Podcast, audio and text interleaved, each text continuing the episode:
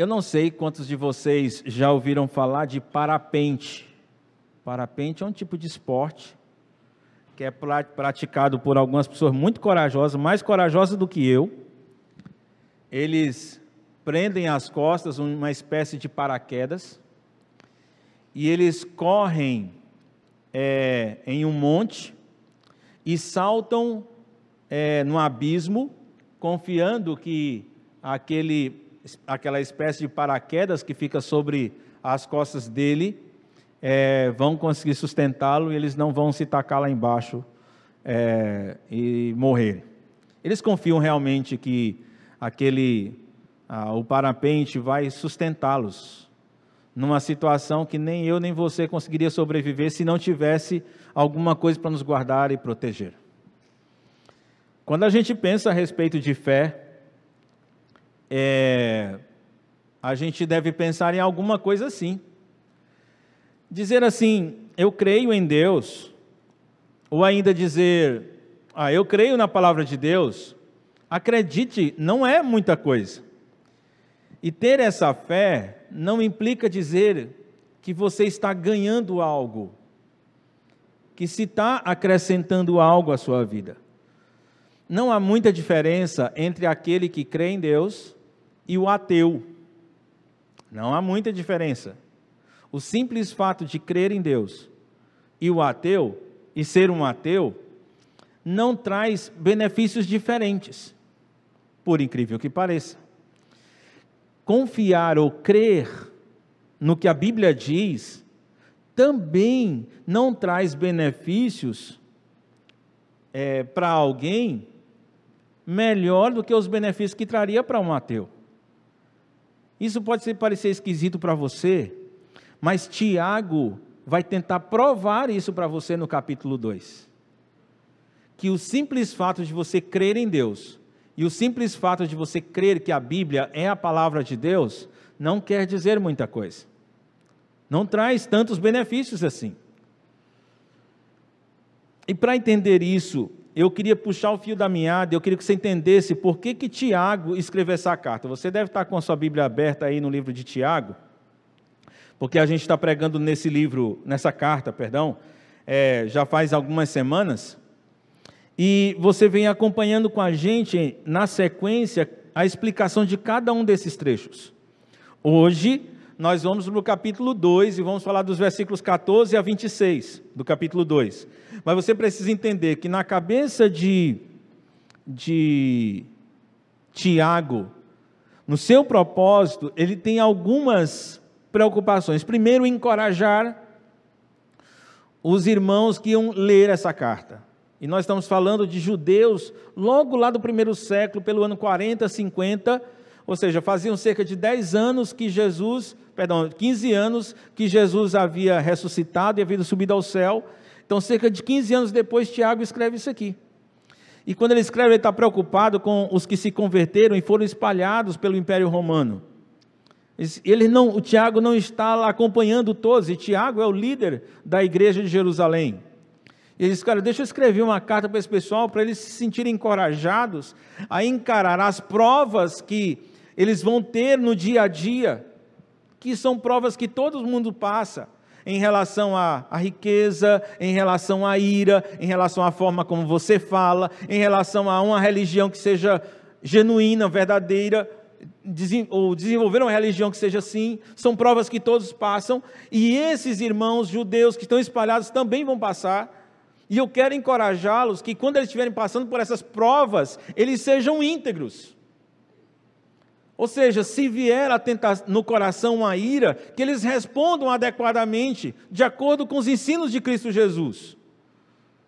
Se eles ganharem muito dinheiro, que eles respondam biblicamente, ou de acordo com os ensinos de Cristo Jesus, essa prova. Se eles ganharem pouco dinheiro, que também eles respondam de forma íntegra.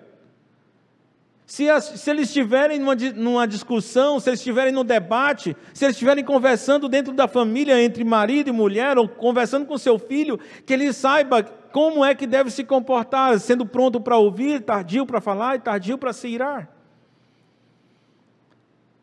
que quando eles estiverem ouvindo a palavra de Deus, eles saibam como responder, como agir diante da responsabilidade de você aprender alguma coisa da Bíblia.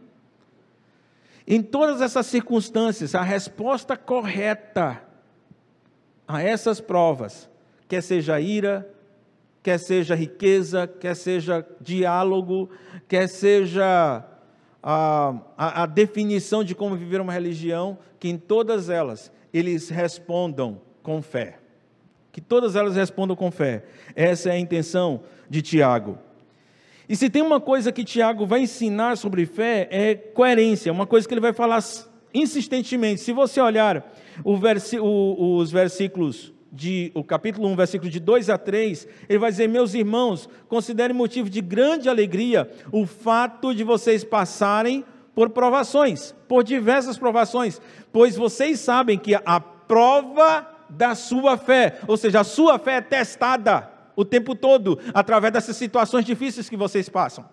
Um pouquinho mais à frente, ele vai dizer: vocês devem ser praticantes da palavra e não somente ouvintes, porque se você só ouve a palavra e não pratica o que está nela, você é incoerente. Depois ele vai dizer no capítulo 2, agora muito mais preocupado com se tratar as pessoas, ele diz assim: Meus irmãos, como vocês podem afirmar que têm fé no nosso glorioso Jesus Cristo se vocês mostram favorecimento a algumas pessoas? Acepção de pessoas, parcialidade. Não é coerente. Se você de fato é discípulo de Jesus, precisa tratar todo mundo da mesma forma. Devida, precisa considerar todos da mesma forma. E um pouco mais à frente, no capítulo 2, no versículo 14, ele diz: De que é que adianta, meus irmãos, alguém dizer que tem fé se não tem obras? Acaso a fé pode salvá-lo? Então você percebe nessa carta de Tiago, desde o começo até agora, a preocupação dele de que nós sejamos coerentes. Você realmente acredita que um parapente pode segurar você? Então salte no abismo com um parapente nas costas. Porque se você não confia naquele paraquedas que fica nas suas costas, você não vai saltar. Quando você estiver na beira, você vai ter medo. E você vai recuar. Mas você confia realmente que aquele parapente consegue sustentar alguém, então salte. Se eu perguntar para você, você acredita que um parapente sustenta uma pessoa no ar, no abismo?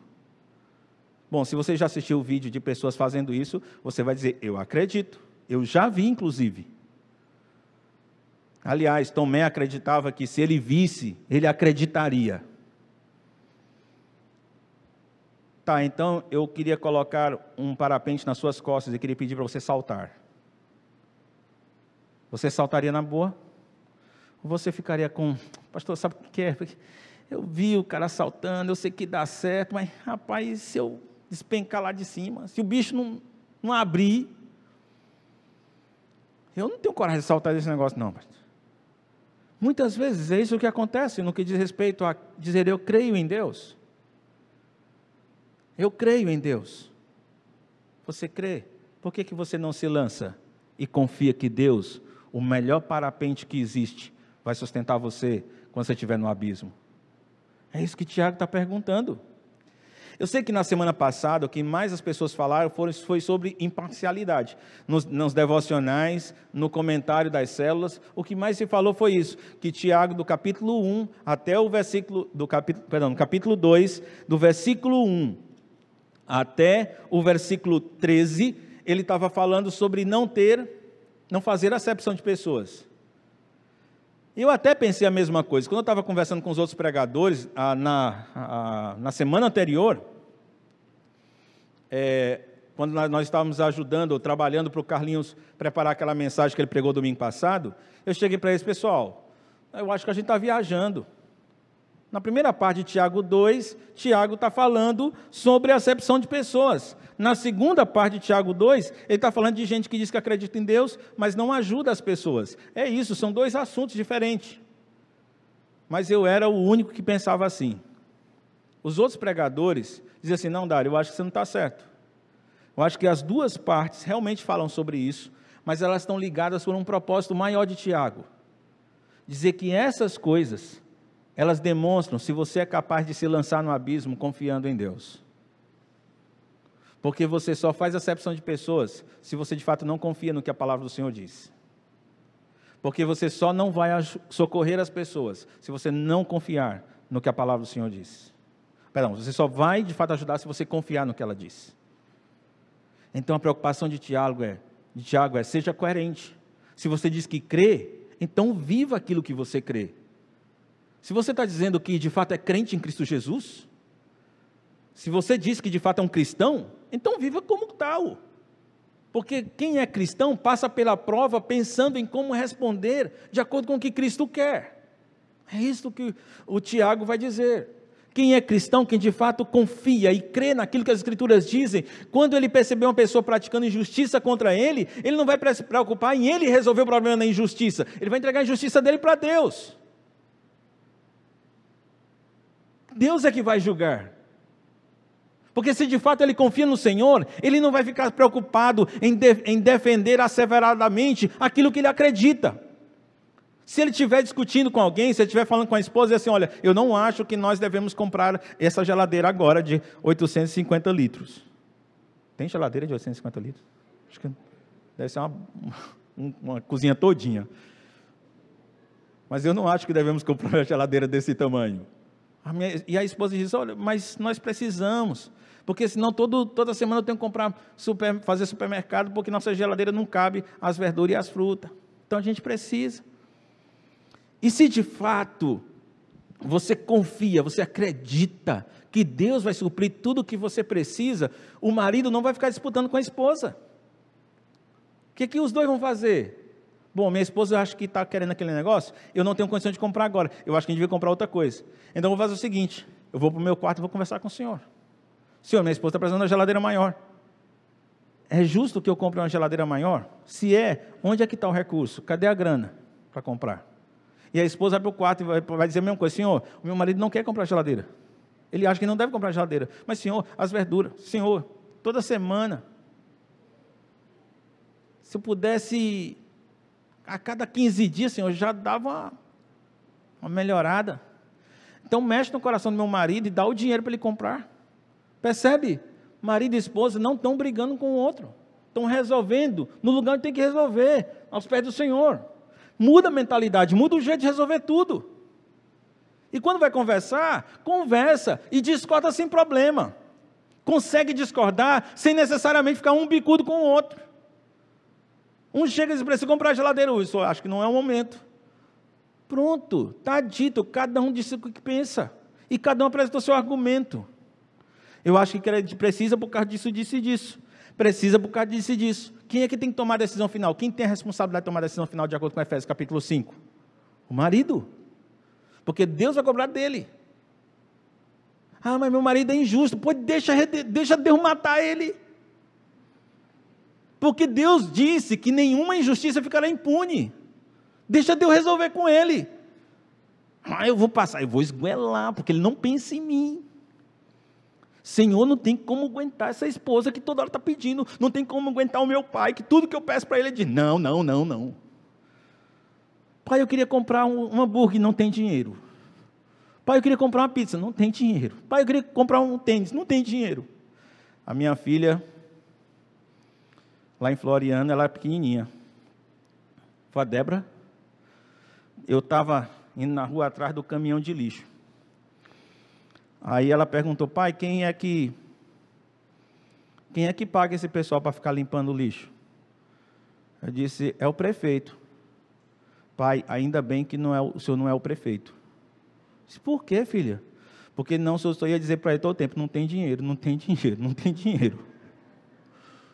Mas sabe o que, que acontece? A gente começa a viver nossa fé de forma incoerente. E na cabeça de Tiago, se é incoerente, não é a fé que Deus propôs para nós. Então, queridos, deixe-me mostrar o que, que Paulo está ensinando aqui. Vamos ler o texto de 14 até o versículo 26. De que adianta, meus irmãos? Alguém dizer que tem fé se não tem obras? Acaso a fé pode salvá-lo? Se um irmão ou irmã estiver necessitando de roupas e do alimento de cada dia, e um de vocês lhe disser, vá em paz, aqueça-se e alimente-se até satisfazer-se, sem porém lhe dar nada, de que adianta isso? Assim também a fé, por si só, se não for acompanhada de obras, está morta. Mas alguém dirá: Você tem fé e eu tenho obras. Mostre-me a sua fé sem obras, e eu lhe mostrarei a minha fé pelas obras. Você crê que existe um só Deus? Muito bem. Até mesmo os demônios creem e tremem. Insensato. Quer certificar-se de que a fé sem obras é inútil? Não foi Abraão, nosso antepassado, justificado por obras, quando ofereceu seu filho Isaque sobre o altar? Você pode ver quando tanto a fé, perdão, que tanto a fé como as obras estavam atuando juntas. E a fé foi aperfeiçoada pelas obras. Cumpriu-se assim a escritura que diz: Abraão creu em Deus e isso lhe foi creditado como justiça. E ele foi chamado amigo de Deus. Vejam que uma pessoa é justificada por obras e não apenas pela fé. Caso semelhante ao de Raabe, a prostituta. Não foi, ele, não foi ela justificada pelas obras, quando acolheu os espias e os fez sair por outro caminho? Assim como o corpo sem espírito está morto, também a fé sem obras está morta. Deixa eu fazer aqui três perguntas para você que Tiago faria para você hoje. Suas atitudes batem com aquilo que você diz acreditar? Suas atitudes, elas são coerentes com aquilo que você diz que acredita? Uma outra pergunta: será que todo tipo de fé salva? Será que todo tipo de fé salva? Ou ainda, o tipo de fé que você tem salva? O tipo de fé que você tem salva? A questão que Tiago levanta aqui no versículo 14 é: de que adianta, meus irmãos, alguém dizer que tem fé se não tem obras? Acaso a fé pode salvá-lo? Eu acho essa pergunta muito séria. Eu não sei se você está atentando para isso, mas eu acho essa pergunta muito séria, porque ele está questionando a minha salvação.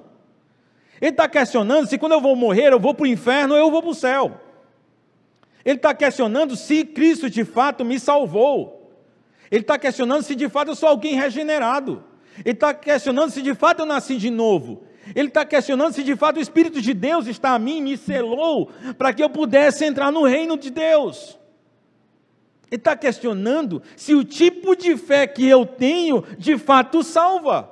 Se ele está perguntando se o tipo de fé que eu tenho salva, é porque tem tipo de fé que não salva, e outros tipos que de fato salvam. A pergunta que Tiago tem para você hoje é: o tipo de fé que você tem realmente salvou você? É uma garantia que quando você morrer, você vai estar na eternidade com Deus? Qual? Qual é a utilidade de eu dizer eu sou crente, dizer eu creio, se eu não praticar coisas que sejam coerentes com essa declaração? Para que serve? Qual, qual é a utilidade disso? Depois, eu sei, eu sei que tem uma coisa que, quando a gente lê esse texto, os que são, os que estudam mais as escrituras ficam pensando, poxa, mas será que Tiago está dizendo que a salvação é pelas obras? Calvino, quando estudou esse texto, século 16, 17, ele ficou até desconfiado que talvez esse texto não fosse sagrado. Porque a bandeira ela era que a salvação seria só pela fé. O que é que diz Efésios capítulo 2, versículo 8 9?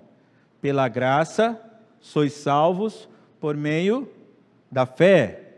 E isso não vem de vós, é um dom de Deus não vem das obras, para que ninguém se glorie.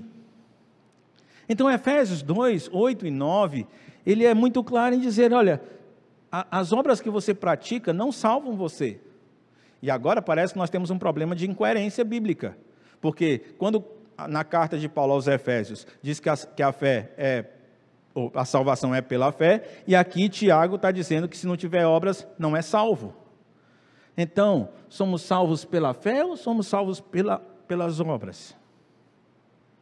Se a gente não olhar o contexto em que cada um desses textos está sendo escrito, e se nós não interpretarmos o texto de acordo com os argumentos que o próprio Tiago está apresentando, a gente não vai entender.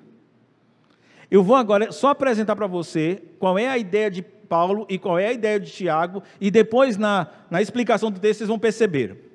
O que que, Tiago, o que, que Paulo está dizendo em Efésios? Paulo está falando em Efésios para um pessoal que entendia que seria salvo pela obediência aos mandamentos ou à lei de Moisés. Ou seja, que se eles obedecessem, eles precisariam obedecer todos os mandamentos da lei de Moisés para serem salvos. E aí o apóstolo Paulo diz: ninguém consegue obedecer toda a lei. E de acordo com a lei de Moisés, se você desobedecer um mandamento, você é culpado de todos. Faz parte do código legal de Moisés, que Deus deu a Moisés. Se desobedecer o mandamento, é culpado de todos. Então, o apóstolo Paulo diz: se é assim, ninguém consegue ser salvo pela lei, porque uma hora ou outra você vai desobedecer algum desses mandamentos. Vocês serão salvos gratuitamente pela fé. Se vocês crerem no Senhor, crerem como aquele rapaz que coloca o parapente nas costas e salta no abismo sem ter medo do que pode acontecer. Creem daquela forma e vocês serão salvos. E o que o Tiago vai dizer agora é o seguinte: pois então, você entregou sua vida a Cristo Jesus, crendo nele, creu nele, pois então agora salte. Porque se você não tiver coragem de saltar, essa fé que você diz que tem, não salvou você. Deu para entender quais são as obras que Tiago está falando? Não são as obras da lei de Moisés, mas são as atitudes que nós temos depois que nos convertemos. Todo mundo que entrega a vida a Cristo Jesus pela fé, arrependendo-se do seu pecado, tem que se afastar do pecado e tem que começar a praticar aquilo que Jesus ensinou. Se ele começa a praticar o que Jesus ensinou, então de fato ele pode dizer que creu, e essa fé vai salvá-lo. Deixa eu ver como é que Paulo explica isso. Ele vai fazer uma ilustração nos versículos 15 a 17. Ele vai dizer assim: se um irmão ou irmã estiver necessitando de roupas e do alimento de cada dia, e um de vocês lhe disser, vá em paz, aqueça-se e alimente-se até satisfazer-se, sem porém lhe dar nada, de que adianta isso? Vê se você consegue entender o que Tiago está dizendo. Parece que Tiago está defendendo a necessidade que nós temos de ajudar as pessoas que pedem ajuda para nós. E eu vou mostrar para você, tentar provar para você que não é isso. O argumento de Tiago aqui é o seguinte: se alguém chega para você e diz, olha, eu estou sem o teu que vestir, já faz tempo, eu moro num lugar frio, eu estou imaginando o Gildazo chegar para o Carlinho, dizer, Carlinho, estou passando necessidade. Vocês conhecem o Gildazo? Estou passando necessidade. Eu estou morando num lugar frio, e faz dias que me falta uma roupa para eu vestir para me cobrir do frio. Eu só tenho essa roupa que, tá usando, que eu estou usando e você percebe que não esquenta. Eu estou vivendo com frio. O pior, já faz dias que minha dispensa está vazia e eu não tenho o que comer. Aí o Carlinhos diz: Judas, fica tranquilo. Se você quer resolver seu problema de frio e de fome, é só você se vestir e você comer. E pronto. Você percebeu como que o Carlinhos diz não faz sentido? Vou repetir, não sei se está me acompanhando o raciocínio. Tiago não está falando da gente que a gente precisa ajudar as pessoas, embora, obviamente, a gente precisa ajudar as pessoas. Mas o Tiago está falando é que não tem lógica. Não faz sentido você chegar para uma pessoa que não tem o que comer e dizer assim, coma e você vai ficar satisfeita. Não faz sentido você chegar para uma pessoa que não tem roupa e dizer se vista e você vai, não vai ter mais frio. Não faz sentido. Esse argumento, ou essa, essa sua declaração é inútil. Não adianta você dizer para um cara que não tem roupa, vá se vestir, porque senão você vai de frio. Mas se você se vestir, você não vai ter mais frio. Se ele acabou de dizer que ele não tem o que vestir-se.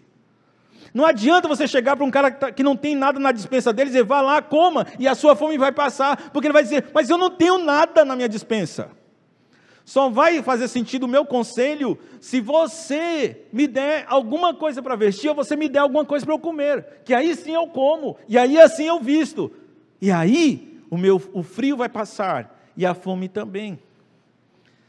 Mas se você chega e diz para alguém, vá em paz, vista-se e coma, e você não der o necessário para ele, a sua declaração é inútil. Assim como se você disser, eu creio em Deus, eu creio na palavra do Senhor, e você não se lançar no abismo com Deus sustentando você pelas costas, essa fé sua é inútil. É isso que, os, que Tiago vai concluir no versículo 17. Assim também, a fé por si só, se não for acompanhada de obras, está morta. Esse é o assunto. Esse é o assunto. O assunto não é o que está no versículo 15 e 16. Ali é só argumento, é só uma ilustração. O assunto é o que está no versículo 17. Se você diz que crê no Senhor e não caminha de acordo com essa fé, essa sua fé é inútil. Ela não salva você. Tiago está dizendo: Eu espero que você tenha entendido o que eu estou explicando aqui. Tiago tem então algumas dicas para a minha vida e para a sua vida. A primeira dica é: não pensar em como o que aprendemos pode ser utilizado. O que aprendemos é inútil. Se eu não penso como aquilo que eu aprendi pode ser utilizado, então aquilo que eu aprendi é inútil. Dizer que eu confio naquilo que eu aprendi é inútil. É você olhar para a semana passada, melhor dizendo, você olhar para a primeira semana que estudamos Tiago. Se você passa por uma aprovação e não responde de acordo com a palavra de Deus, você não vai se alegrar, como promete o versículo 2 do capítulo 1. É inútil você ter assistido o culto. É inútil você ter dito, não, mas eu creio, isso é verdade, amém, oh glória a Deus, aleluia. Você viu o poder de Deus agora no versículo. Não adianta, isso é migué. Não adianta fechar os olhos, levantar a mão, Senhor, eu creio, eu creio. Não adianta. Ou você pega o que o texto diz e você começa a usar no dia a dia, ou então essa sua fé é inútil. As provações, que são oportunidade de tornar a fé que você aprendeu coerente com a fé com que você vive. As provações, a dificuldade. Você diz: Não, eu creio que Deus pode me curar e Deus pode me sustentar em qualquer doença. Aí você vai lá, aí pega o diagnóstico: está com Covid. Ai, meu pai do céu, agora eu vou me acabar, eu vou morrer. Oxe, como é que pode, cara? Você acabou de dizer que acredita que Deus está com você. E ficou esse migué todinho. Está vendo como é inútil? Se atira no abismo, que Deus vai sustentar você. Se os caras confiam no parapente, porque você não confia em Deus? De fato, Deus diz que vai acompanhar você quando você estiver doente. De fato, se você estiver saindo do restaurante, o pessoal assaltar você, Deus vai estar com você. De fato, se, se o teu esposo, se o teu pai faz aquilo que te desagrada e faz aquilo que você considera injusto, de fato ele vai julgar, você não precisa fazer isso. É verdade. Agora você precisa se lançar.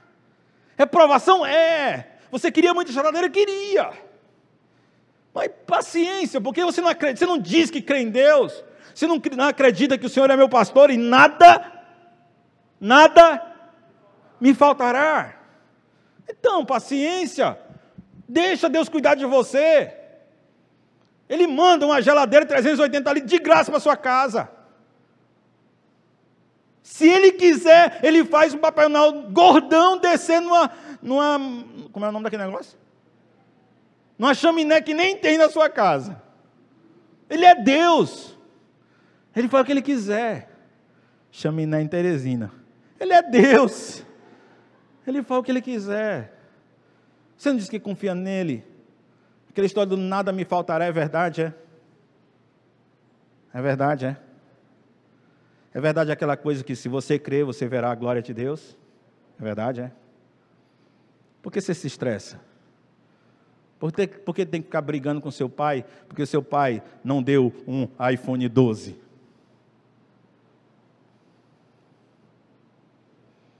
Por que você não pede para Deus? Porque eu não vou pedir um negócio desse para Deus, porque eu tenho certeza que Deus não vai me dar. Então, se Deus não vai dar, o que você está pedindo para o seu pai? Você está pensando, pensando que é incoerente? Precisamos viver uma fé que seja coerente. Porque a, minha, a última dica de Tiago, desse trecho, para mim é terrível. Se o que você acredita da palavra de Deus não é importante para ser vivido, essa fé não é suficiente para salvar você. Eita! Está vendo a implicação de Tiago? Vou dizer isso de novo. Se o que você acredita da palavra de Deus não é importante para ser vivido por você, ou seja, se você é aquele tipo de cara que faz o MDD, tem um teu momento diário com Deus, no final daquelas perguntinhas, o que você vai fazer agora? Aí você diz, eu vou fazer isso aqui, isso aqui, deixa só anotado lá esquece. Se o que você acredita da palavra de Deus não é importante para ser vivido, essa fé não é suficiente para salvar você. Paulo diz: essa fé é inútil. Teve uma irmã que me falou, quando a gente estava comentando assim, dizendo assim: a gente vai pregar sobre Tiago. Aí vocês estão prontos para pregar Tiago? Tiago vai ser assim. Estão prontos para isso? Sua fé, querido, precisa de evidências. É assim que Tiago pensa. E ele está chamando você para pensar justamente isso. Sua fé precisa de evidências. No versículo 18, ele faz de conta que tem um cara conversando com ele e ele diz assim: Mas alguém dirá, você tem fé e eu tenho obras. É? Então, mostre-me a sua fé sem obras e eu lhe mostrarei a minha fé pelas obras. Cara não estou vendo você fazer nada. O cara diz: É, mas eu tenho fé. Eu não tô, eu, você ficou irado, você partiu para cima do cara. Mas é, é, mas eu, eu tenho fé. Eu tenho fé no Senhor. Eu tenho fé na palavra de Deus. Pois é, mas você ficou emprego, você perdeu o emprego, está desesperado. Eu não consigo ver essa fé em você. Eu não vejo evidências, não, você não consegue me mostrar essa fé. Agora, se você olha para a minha vida e ver como eu lido com minha esposa, como eu lido com minhas filhas, como eu trato minhas finanças, como eu lido com momentos de angústias. E naqueles momentos eu respondo do jeito que a Bíblia diz que eu tenho que responder. Então você vai dizer assim: Eu estou vendo a fé que você tem no Senhor. Conseguiu compreender isso? Eu estou vendo a fé que você tem no Senhor. Eu estou vendo a partir das coisas que você está fazendo. A cajadada é impressionante. Mas fica uma coisa muito clara para mim. Quando eu consigo ver, quando na minha vida eu consigo ver atitudes que são estão de acordo com aquilo que eu creio, a confiança íntima que eu tenho que minha fé me salvou vai crescendo. A certeza de que fui salvo vai crescendo. Quando eu começo a ver a transformação de Deus na minha vida, eu começo a fazer aquilo que a palavra do Senhor diz, então a minha convicção de que eu estou salvo vai crescendo, e não só a minha, a de outras pessoas que olham para a minha vida. Eles vão olhando para aquilo que eu faço e eles vão dizendo, cara, eu tenho é certeza que o Dário é um cara fiel ao Senhor, que de fato ele foi salvo, que aquele tipo de fé dele é uma fé genuína. É só ver o jeito que ele faz.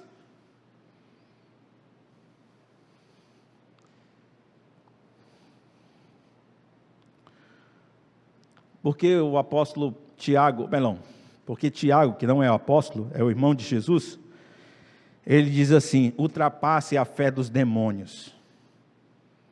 Ultrapasse a fé dos demônios. Não creia em Deus como os demônios creem.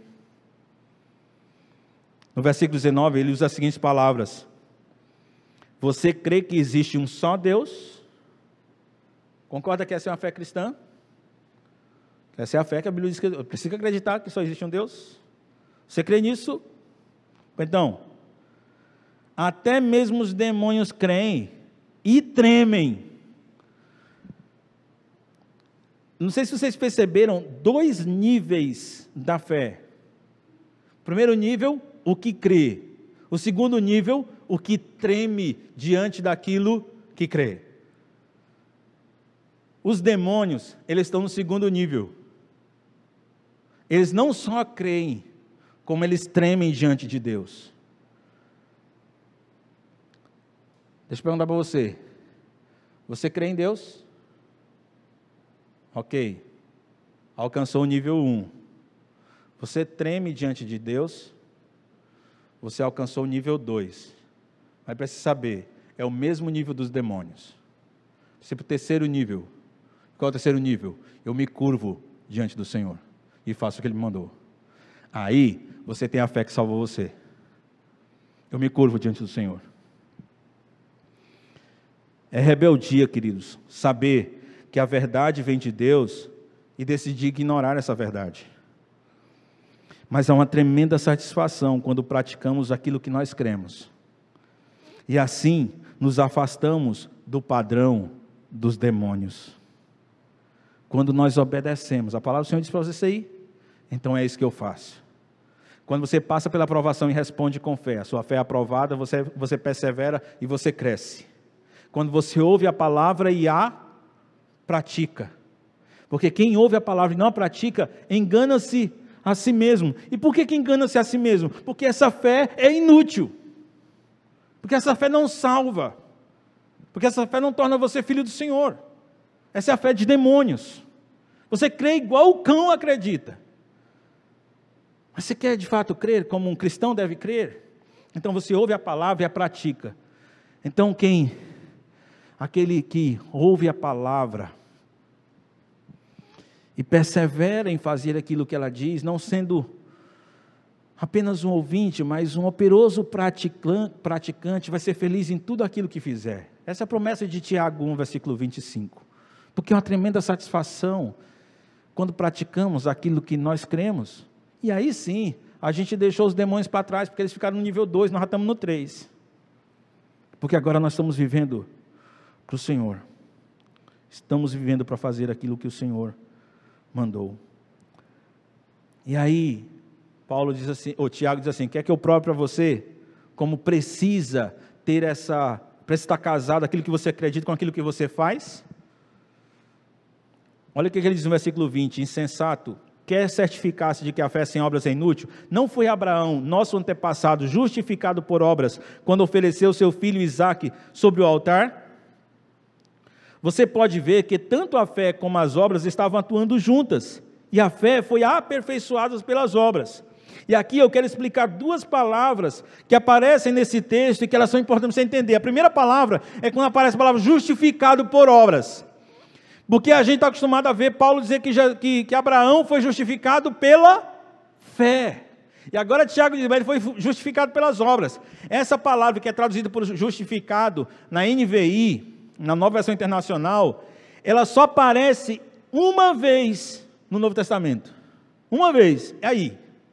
Uma vez. E sabe o que ela significa? Confirmação. O que ele está querendo dizer é o seguinte: não foi Abraão, nosso antepassado, confirmado na sua fé através das obras? E como foi que ele confirmou que tinha fé? Foi quando Deus disse assim: vai lá e sacrifica o único filho que você tem no altar. E ele, coitado, já tinha mais de 100 anos. Se era um milagre ele tinha conseguido fazer essa aliança com a Sara, com 100 anos de idade para ter um filho, e agora que ele, o filho já está com 13. Então ele está com 113 anos. E, Senhor, aconteceu uma vez, agora de novo. O Senhor disse que eu ia ter um filho, agora o Senhor pede para matar meu filho. Em Gênesis 22, 12, diz assim: quando, quando Abraão estava com a faca na mão e enfiar no seu filho, por ordem de Deus, a palavra do Senhor diz que um anjo veio e mandou ele parar: para, para, Abraão. E aí está o versículo 22, versículo 12 de Gênesis que diz assim: Agora sei que você teme a Deus, porque não me negou o seu filho, o seu único filho. Será que nesse momento, foi nesse momento que Deus aceitou Abraão? Não foi. Isso é o capítulo 22 de Gênesis. Volta o filme para o episódio, volta a série para o episódio do capítulo 15. Lá no capítulo 15, ele chega para Abraão e diz: Olha, eu vou fazer você o pai de uma grande nação, e você vai ter um filho. E o texto diz de 15, 15 6 diz: Abraão creu no Senhor e isso lhe foi creditado como justiça, ou seja, ele foi justificado. Ele foi justificado por quê? Porque ele creu. E essa fé dele era uma fé genuína? Era. Por quê? Porque no capítulo 22 ele pede para matar, Deus pede para matar seu filho e ele não titubia, vai lá e puxa a faca para matar o filho, em obediência a Deus.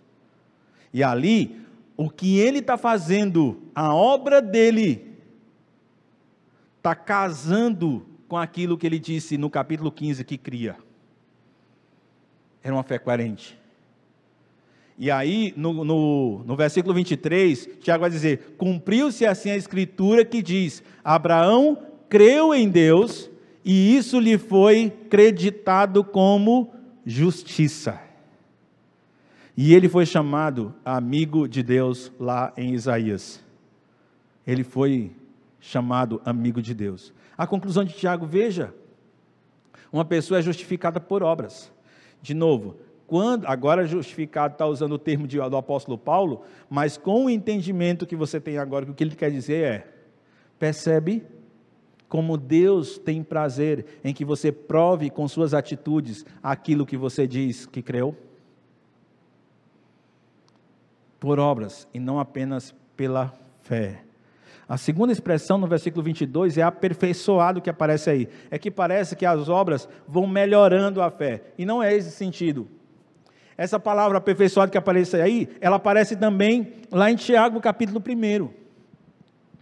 No Tiago, capítulo 1, ele está falando sobre integridade. No Tiago, em Tiago capítulo 1, ele fala três vezes sobre integridade, inteireza.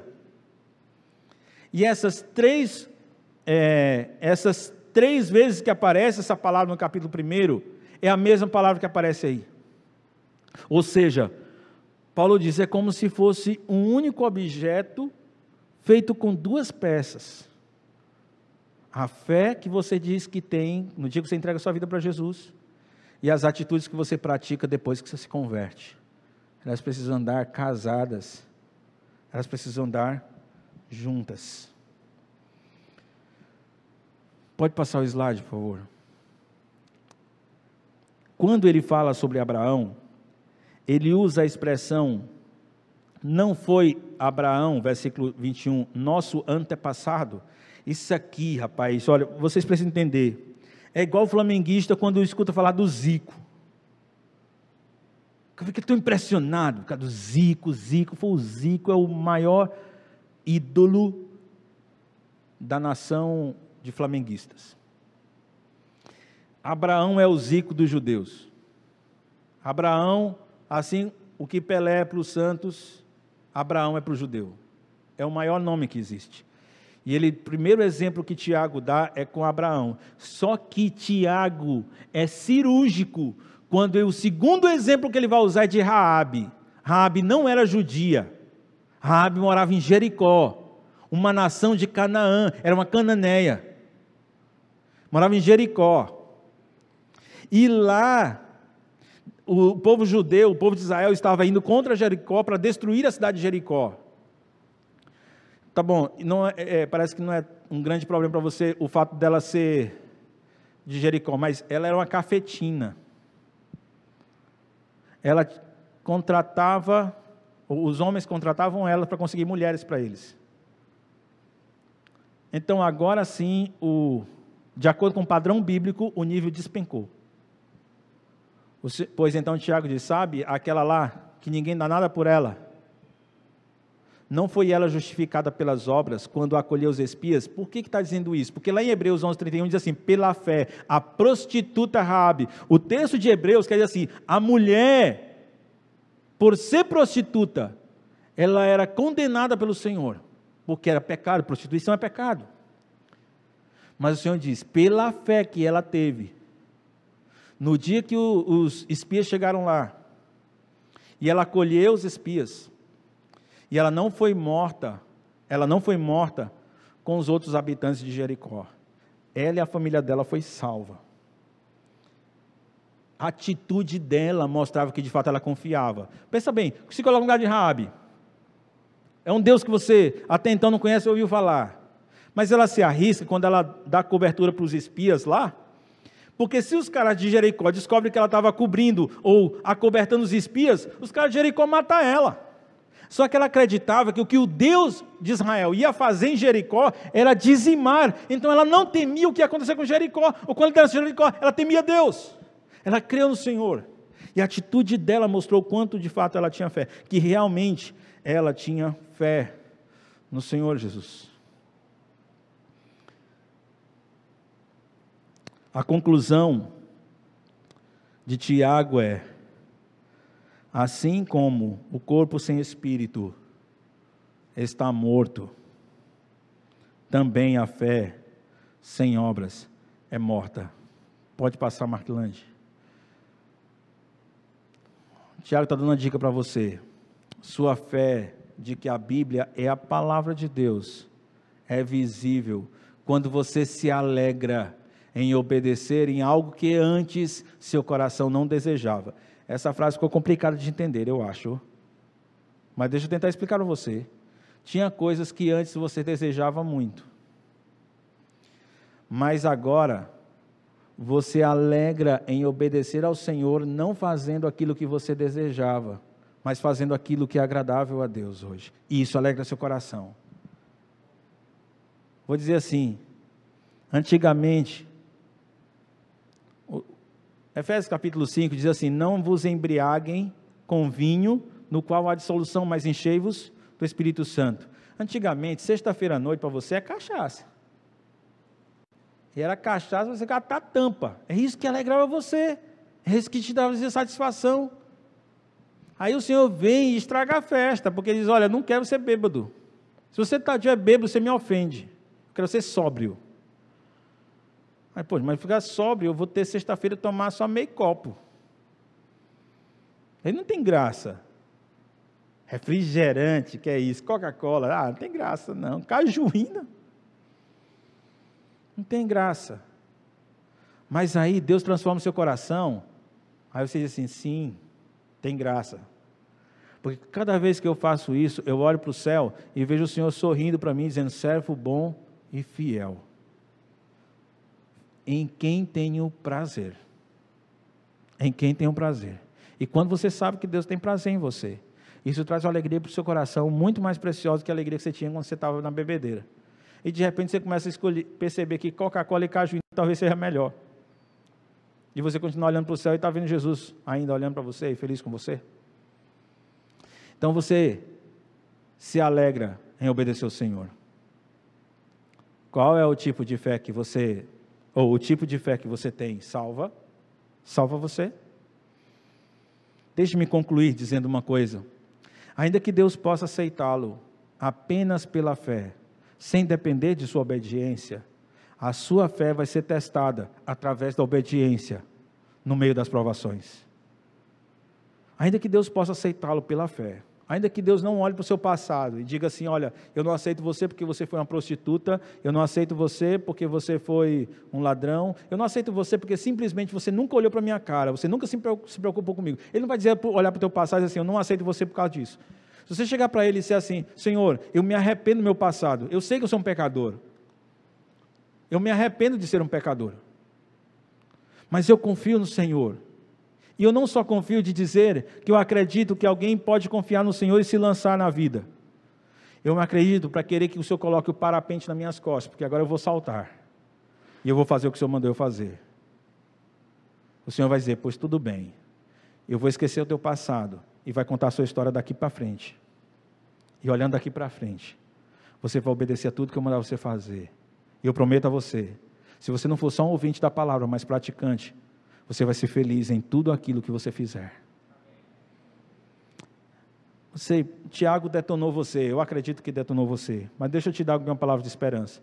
Que pergunta assim: o que, que eu faço agora? Porque o negócio está bravo para o meu lado. Porque eu estou me vendo como aquele que tem um tipo de fé que não salva.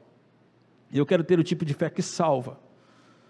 Eu quero aprender a confiar, eu quero colocar o parapente nas costas e eu quero saltar.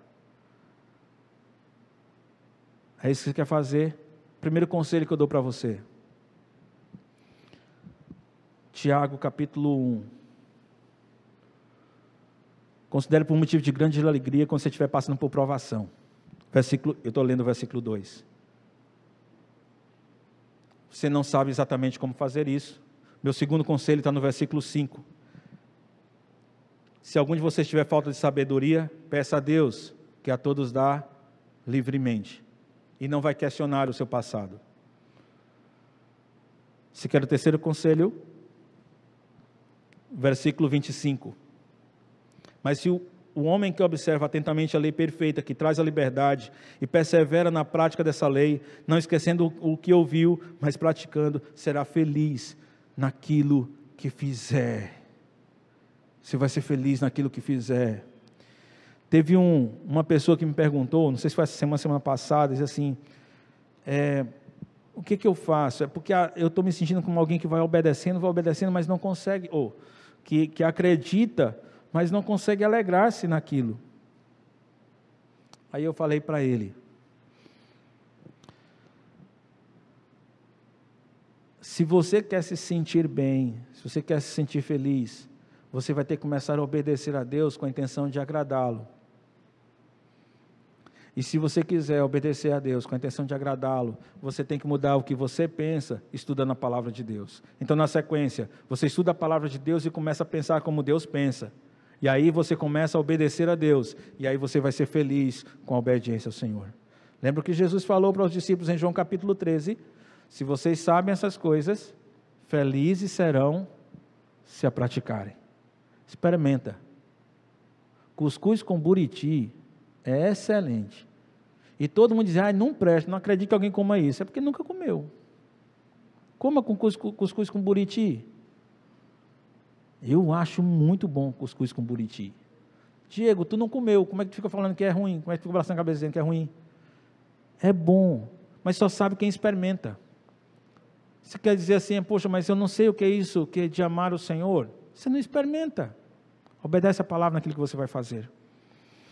Pai amado, Deus bendito, quero rogar ao Senhor que o Senhor aqueça o coração de cada um desses irmãos que estão aqui, para que eles possam lançar-se, Senhor, possam se lançar-se, mesmo que eles vejam um abismo lá embaixo, mesmo que eles comecem a pensar assim, mas eu vou ficar pobre, ou então eu vou ficar sem minha família, ou então eu vou morrer, ou então eu vou ficar paraplégico, eu vou sofrer isso ou aquilo que ao invés deles ficarem pensando no tamanho do abismo, que eles lembrem do tamanho do Deus que está sustentando eles.